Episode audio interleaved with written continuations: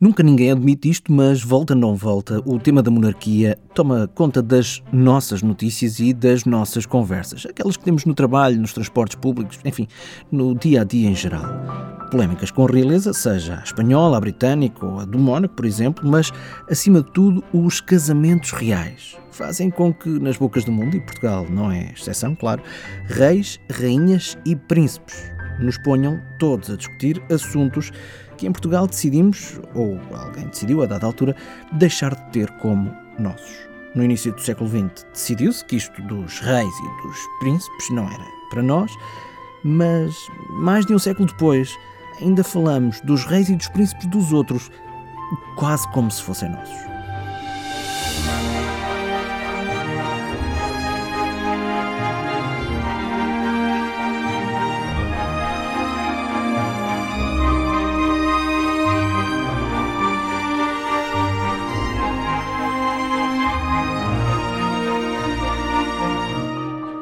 É por isso, e com a recente e muito fervilhante atividade monárquica em Espanha, mas também especialmente no Reino Unido, decidimos, aqui nas Histórias de Portugal, de Saudade e outras coisas, revisitar o nosso episódio 9, A Bandeira, que fala precisamente de como, há pouco mais de 100 anos, a nossa monarquia acabou e um século depois foi restaurada. Quer dizer, foi mais ou menos restaurada. A data de que toda a gente fala todos os anos é de 5 de outubro de 1910, até porque já foi feriado, já deixou de ser feriado e já voltou a ser feriado outra vez, fala-se muito do 5 de outubro. Mas a verdade é que foi a 1 de fevereiro de 1908, mais de dois anos antes da data de que se fala, que o princípio do fim da monarquia começou. E começou com um tiro certeiro.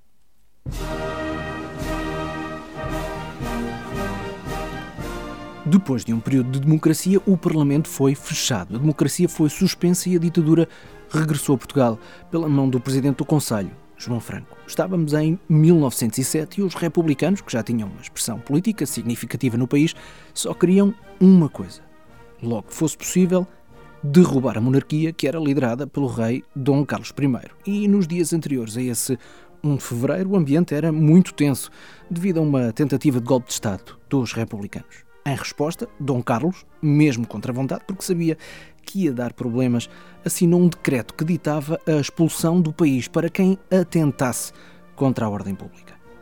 Esse decreto foi publicado a 1 de fevereiro de 1908 e, nesse mesmo dia, um professor primário de nome Manuel Buissa puxou de uma carabina no terreiro do Passo e matou o rei com um tiro no pescoço. Seguiu-se um tiroteio. Havia vários homens espalhados pela praça a disparar sobre a comitiva do rei, onde também seguia o herdeiro da coroa, o príncipe real Dom Luís Filipe, que acabou morto por um outro atirador, de nome Alfredo Costa. Buissa e Costa, conta a história, faziam parte do braço português da Carbonária, uma sociedade secreta e revolucionária criada em Itália na passagem do século XVIII para o século XIX. Tudo acabou pouco depois, com os dois regicidas dominados e, há quem diga, fuzilados logo ali. Os outros atiradores conseguiram fugir, mas o rei tinha sido morto e sobre isso já não se podia fazer mais nada, a não ser coroar o outro príncipe, Dom Manuel, que, não sendo herdeiro natural, não tinha sido devidamente preparado para o cargo. Não demorou muito a perceber-se que a causa republicana podia aproveitar essa falta de experiência do novo rei e em abril de 1909, num congresso em Setúbal, ficou decidido que um dia o poder haveria mesmo de ser conquistado à força pelos republicanos. Um dia que acabou por ser 5 de outubro de 1910.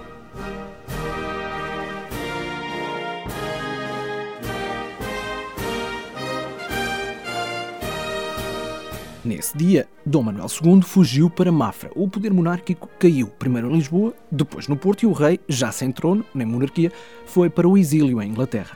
Quanto a Portugal, era, a partir daí e até hoje, uma república, proclamada então a 5 de outubro de 1910, na varanda dos Passos de Conselho de Lisboa, onde a bandeira monárquica, curiosamente, acabou por regressar, quase 99 anos depois.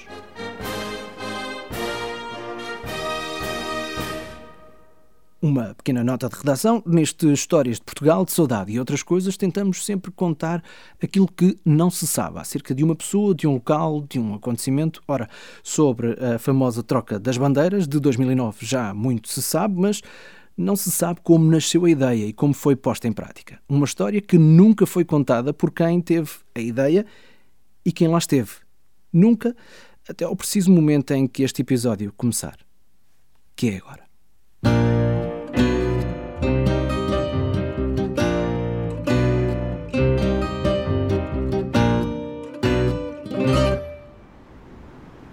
Princípio do, do 31 na Armada, alguém me contou a história de uns miúdos que tinham ido ao Castelo São Jorge por uma bandeira monárquica e curiosamente contaram-me aquilo como com alguma ironia porque a bandeira ficou lá durante quase uma semana.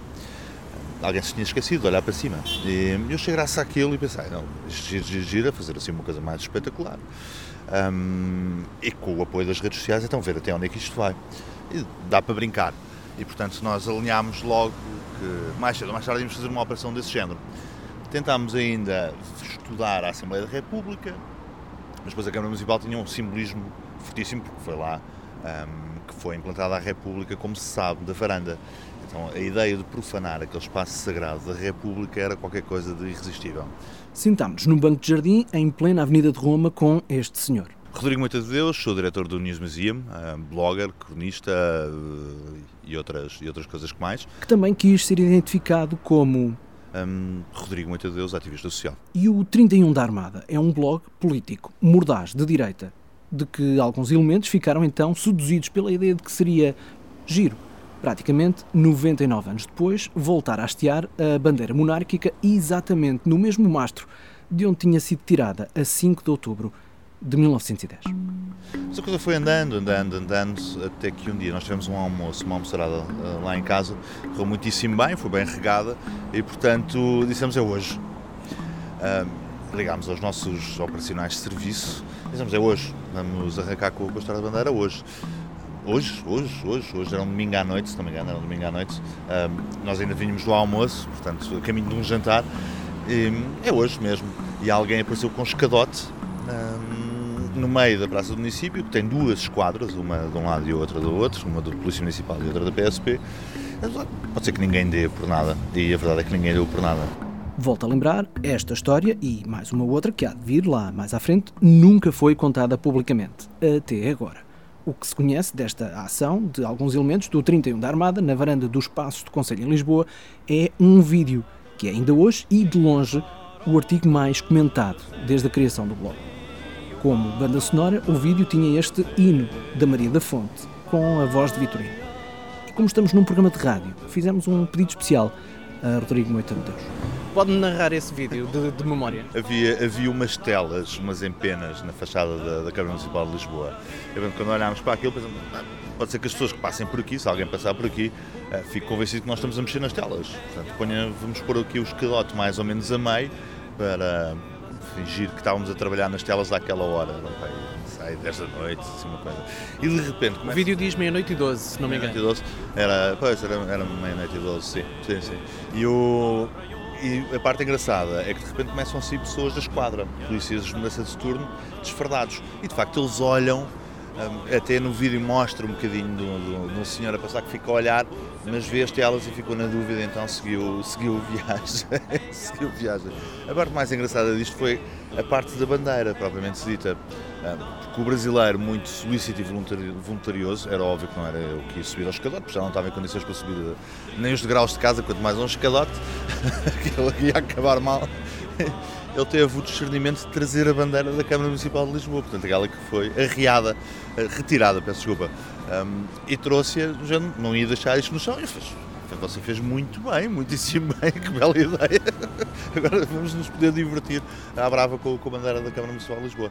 E assim foi, portanto, vê-se o, vê o senhor a subir ao escadote, a trepar a varanda e não com a dignidade republicana, mas a hastear a bandeira monárquica. Liberdade triunfar ao parecer, triunfar ao. O vídeo, claro, também o partilhamos na página deste episódio em historiasdeportugal.com, para o caso de não o conhecer. E nele aparece um outro personagem de que vamos falar lá mais à frente, mas o protagonista principal foi mesmo aquele senhor brasileiro.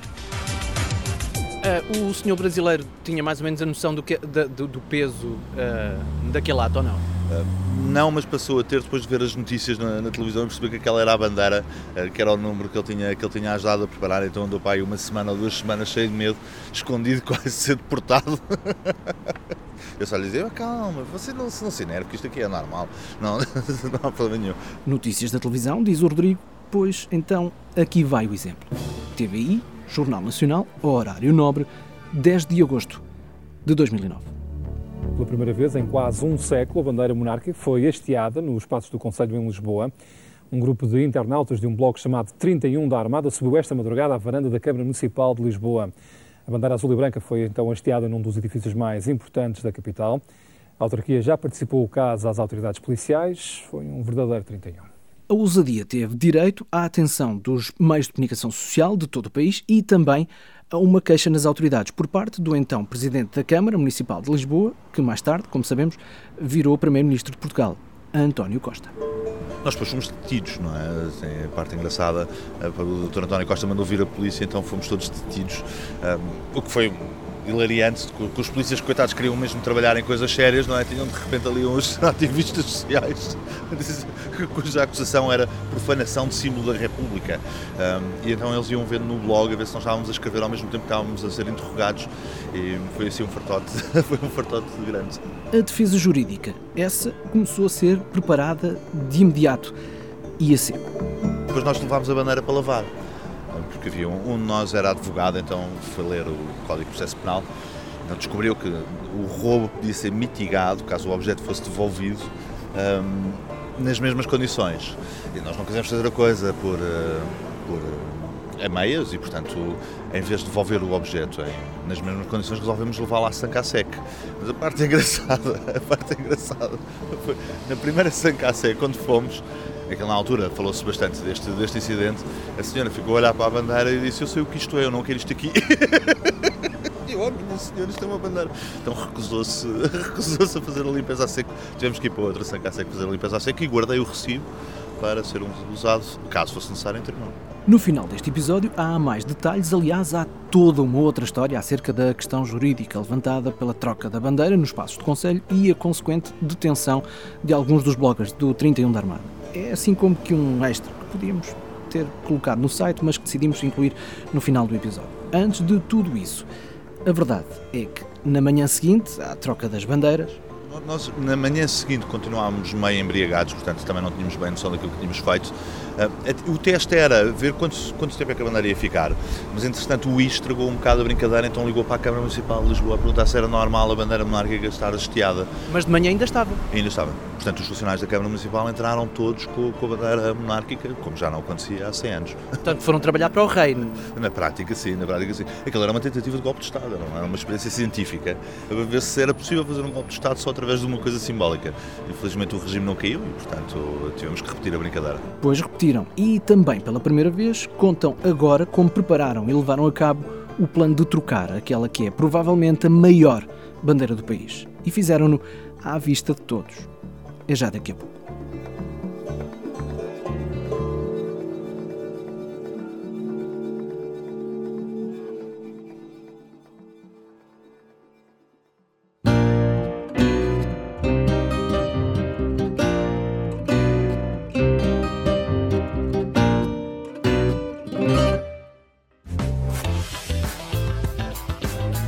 Dácia Portugal apoia o programa e ajuda-nos a encontrar mais histórias de Portugal, de saudade e outras coisas. Faça como nós. Experimente um Dácia e saiba mais em dacia.pt.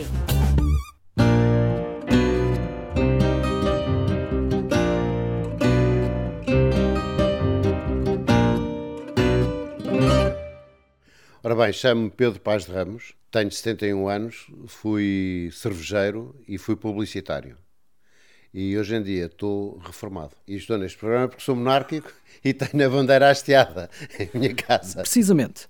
Histórias de Portugal, de saudade e outras coisas. Segunda parte, eu sou Marco António. Neste episódio estamos a contar histórias de quem não está conformado com uma alteração profunda no regime político que aconteceu há mais de 100 anos em Portugal.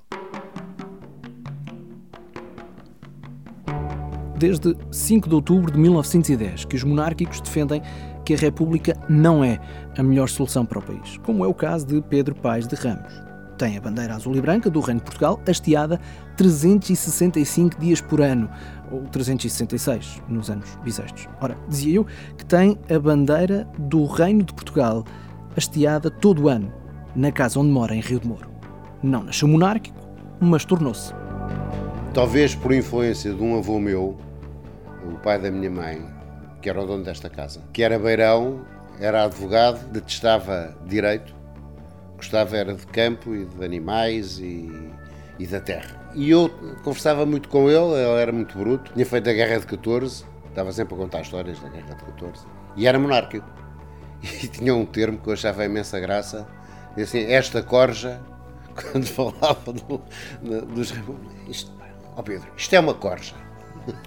Mas depois acho que a monarquia tem diversas, tem mais vantagens que, que, uma, que uma república porque tem, é mais isenta. O rei eh, não tem partido, é partidário. Eh, é educado de pequeno para, para governar. A família de Bragança anda a distribuir afetos há mil anos. Vem agora com o presidente dos afetos. Tem 10 anos de afetos no máximo. Não é? Quer dizer, depois o outro que vem a seguir eh, já não tem efeitos, não tem nada. Eh, é posto por um qualquer partido. Um rei é partidário, é a unidade. E se a história, a de Portugal, nos últimos quase 110 anos que vem nos compêndios, não ajuda à causa monarquista, as histórias que vêm noutros livros ajudam. Já reparou como é que começam as histórias? Nunca, eu não conheço nenhuma história que comece. Havia um presidente da República e uma primeira dama e os seus filhos, até por uma questão sentimental. Acho que até por uma questão sentimental eh, as pessoas são monárquicas. Até ainda as historiazinhas, lembro-me disto agora, as histórias para nunca, não, não há, não, é, não começa, não sei. Ora, ainda em miúdo, Pedro ouviu as histórias, as que vinham nos livros infantis e as histórias que o avô contava. Contra a corrente de praticamente todo o resto da família, assumiu-se como monárquico e começou a defender a causa. A certa altura havia uma organização que se chamava RUP, que era a Real União Portuguesa, que era constituída por, por miúdos, que era o que nós éramos na altura, tínhamos 16 anos, 15 anos. Uh, e aquilo funcionava por equipas, por células pequeninas, de 5 pessoas. E eu no liceu, isto no Camões e mais tarde no Valsacina, consegui arranjar algumas células. E então, uma das coisas que, que eu fiz uma vez, eu tinha uma, uma motorizada, uma Zundap, e então imprimiam-se, não pergunto quem, nem como, nem onde é que era, porque não, não faço a mais pequena ideia. Uh, se fizesse, não tinha, passado estes anos, não tinha problemas nenhum em falar na tipografia clandestina, não, não faço ideia. Havia uma série de, de folhetos que eram precisos distribuir. E então eu já estava treinado, metia os folhetos debaixo do rabo e entre o, o, o cilindro da, da, da, motorizada, passava pela baixa, acelerava um bocadinho, levantavam, já sabia quase quantos é que iam sair. Depois ia lá acima ao elevador de Santa Justa, dava outros cá para baixo. Eu e mais, e a minha célula, que tinha sido uh, formada por mim. Foi uma das minhas participações para, para a causa. Isto era muito engraçado porque nós tínhamos um número de telefone. Se nos acontecesse alguma coisa, se fôssemos presos ou coisa assim, tínhamos indicação para falar, fazer um telefonema e depois alguém nos iria buscar, ou não, não sei, perdendo de princípio que sim. Pelos vistos, nunca foi preciso. Mais tarde, entre 69 e 71, serviu o exército português na Guiné, tinha por missão todos os dias, imagine-se, hastear precisamente a bandeira da República. Mas um dia. Por graça, estive lá uma vez, também a bandeira azul e branca. Era alferes Mociano, estava no destacamento com a população e com o meu grupo de combate. Todos os dias hasteava a bandeira da República mas houve um dia que hasteei e tirei, porque, quer dizer, aquilo ali não é para brincadeiras e foi, foi, foi, foi uma graça para, para mim próprio. Uma bandeira monárquica que levou para ultramar não para fazer esta graça, mas por uma razão muito mais séria. Eu tinha uma, umas coisas escritas que se me acontecesse que gostava que, que fosse de determinada maneira e, e, tinha sempre a bandeira porque gostava de ir na, na bandeira. Se morresse, uh, gostava de ver embrulhado na, na bandeira azul branca, como, como hoje se isso acontecer. Esperava que de alguma maneira a minha família, se tivesse acesso à, ao corpo, que pudesse cumprir o, o desejo, normalmente. Há sempre o último desejo até para qualquer condenado. Eu não, eh, se morresse não seria por ser condenado a nada, porque tinha sido um acidente. Já agora, um pequeno à parte, Pedro Paes de Ramos faz questão de sublinhar bem uma coisa. Apesar de ter eh, amigos meus monárquicos que me disseram que não fizeram um juramento à bandeira portuguesa, eu jurei. Jurei a bandeira da, da República, que, é, que representa neste momento Portugal. Portanto, isso fiz e tive, tive honra em, ter, em ter servido o exército português com, com a bandeira que, que, está em vigor. Até porque, garante, não mantém uma má relação com a bandeira da República, símbolo que até respeita. Só não vai muito à bola com o sistema político que a bandeira da República representa. Já agora, por falar em bola, Luís Filipe Scolari Lembra-se dele? E o burro sou eu, pelo amor de Deus. Exatamente esse mesmo.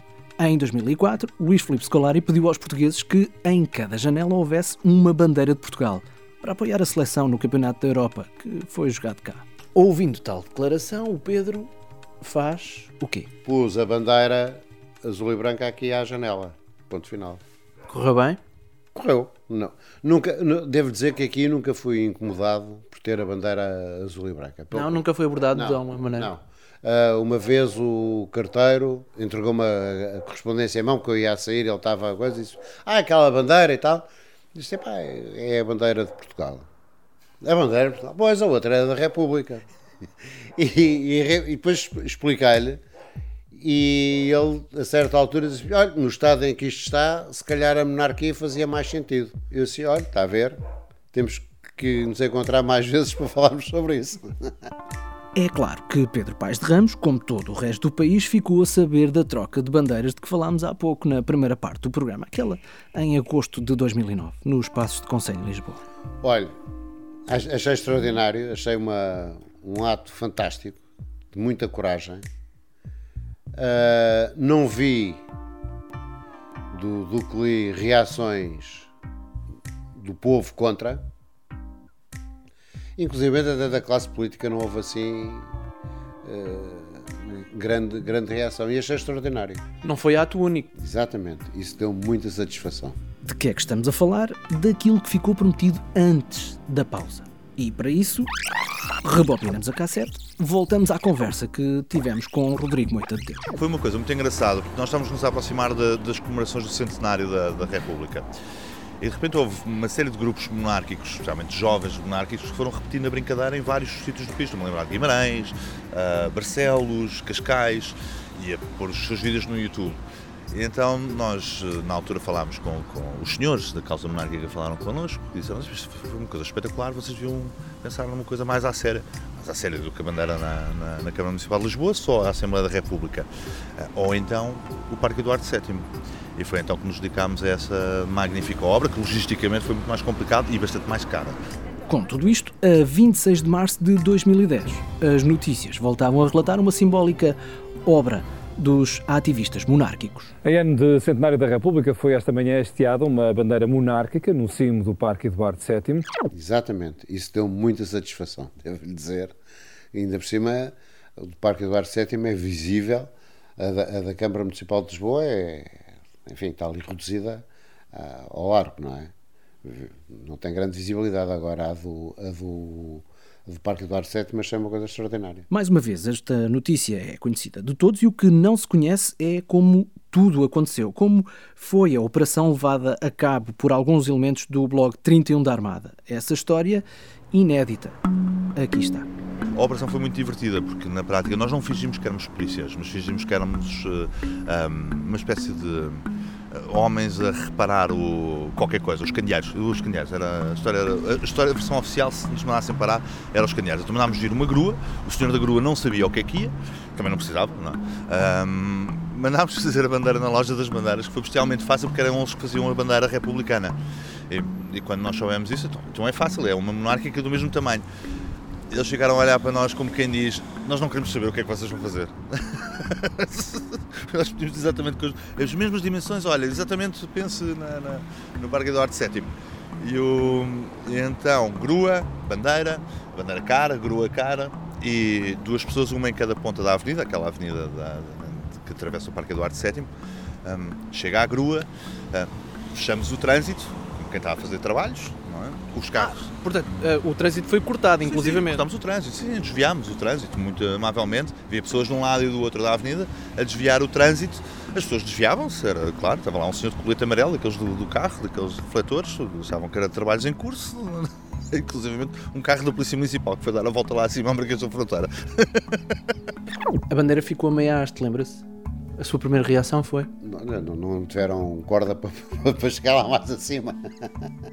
Lá está outra vez o brasileiro, coitado.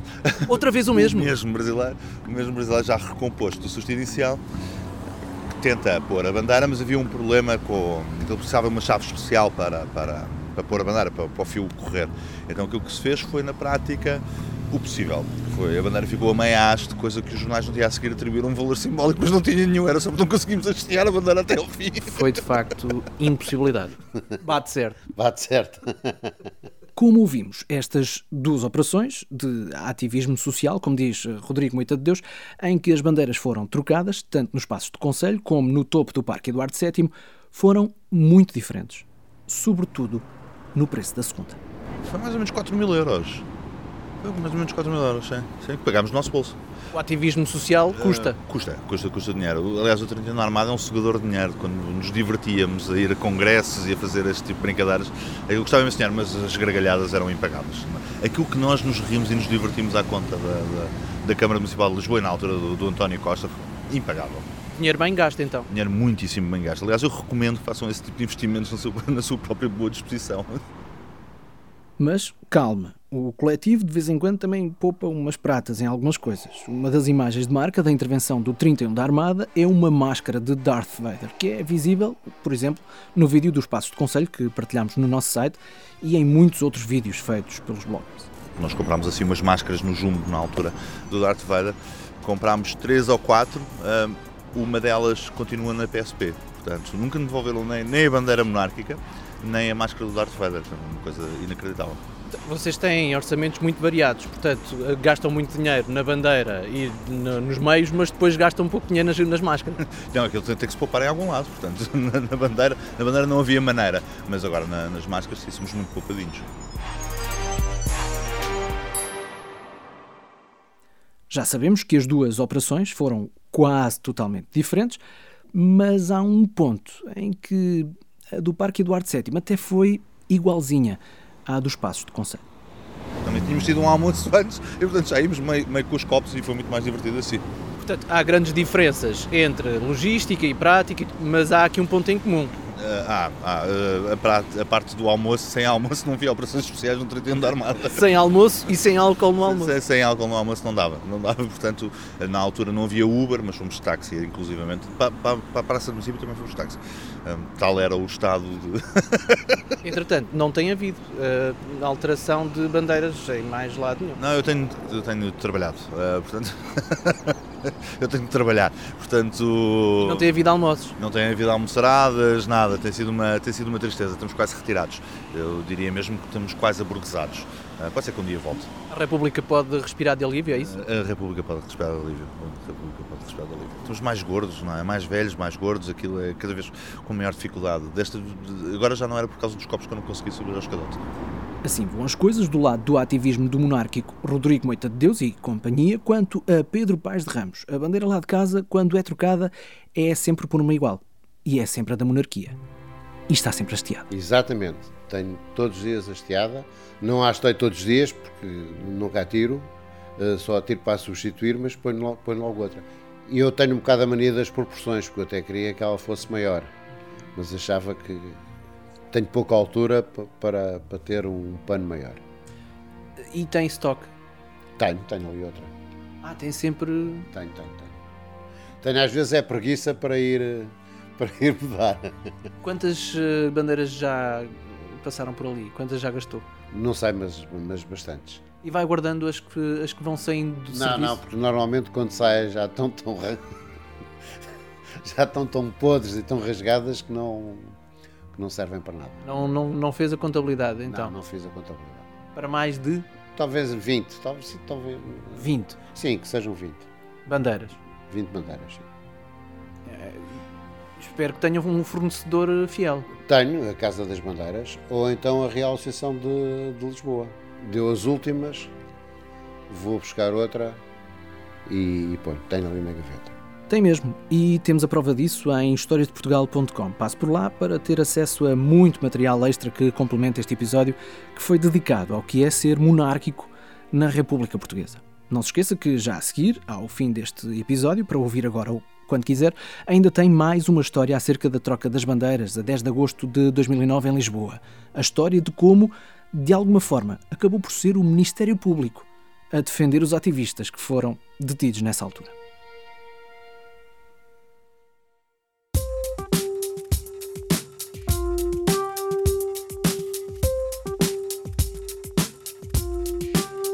Muito obrigado ao Pedro Paes de Ramos e ao Rodrigo Moita de Deus pelos testemunhos que deram neste episódio e, acima de tudo, pelas histórias que nunca antes tinham sido contadas publicamente.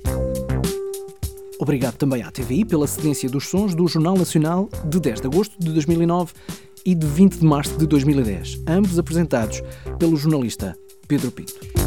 Subscreva o podcast no iTunes ou onde prefere receber os podcasts que já ouve. Também pode receber novidades nossas através das redes sociais e até por e-mail. Saiba tudo em historiasdeportugal.com. Outro site, storiesofsaudade.com, outra língua, o inglês, outra voz, a da Lucy Pepper. Mas é o mesmo programa, para ouvir nas mesmas aplicações de podcast, só que na versão que pode e deve recomendar aos seus amigos que não falam português. Stories of Saudade.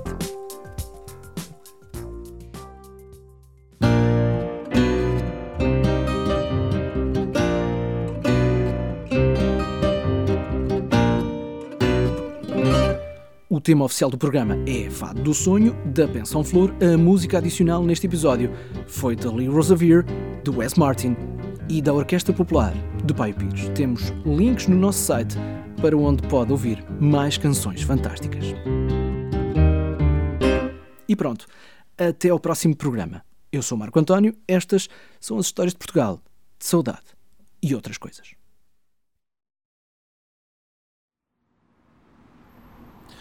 Quando, como, como disse, nós fomos detidos, não é? Portanto, houve um processo, do, houve uma queixa da Câmara Municipal de Lisboa, oficial, por profanação de símbolo da República, ou uh, acho que, não sei se o título é esse, uh, roubo, profanação do símbolo da República, mais uma série de queixas.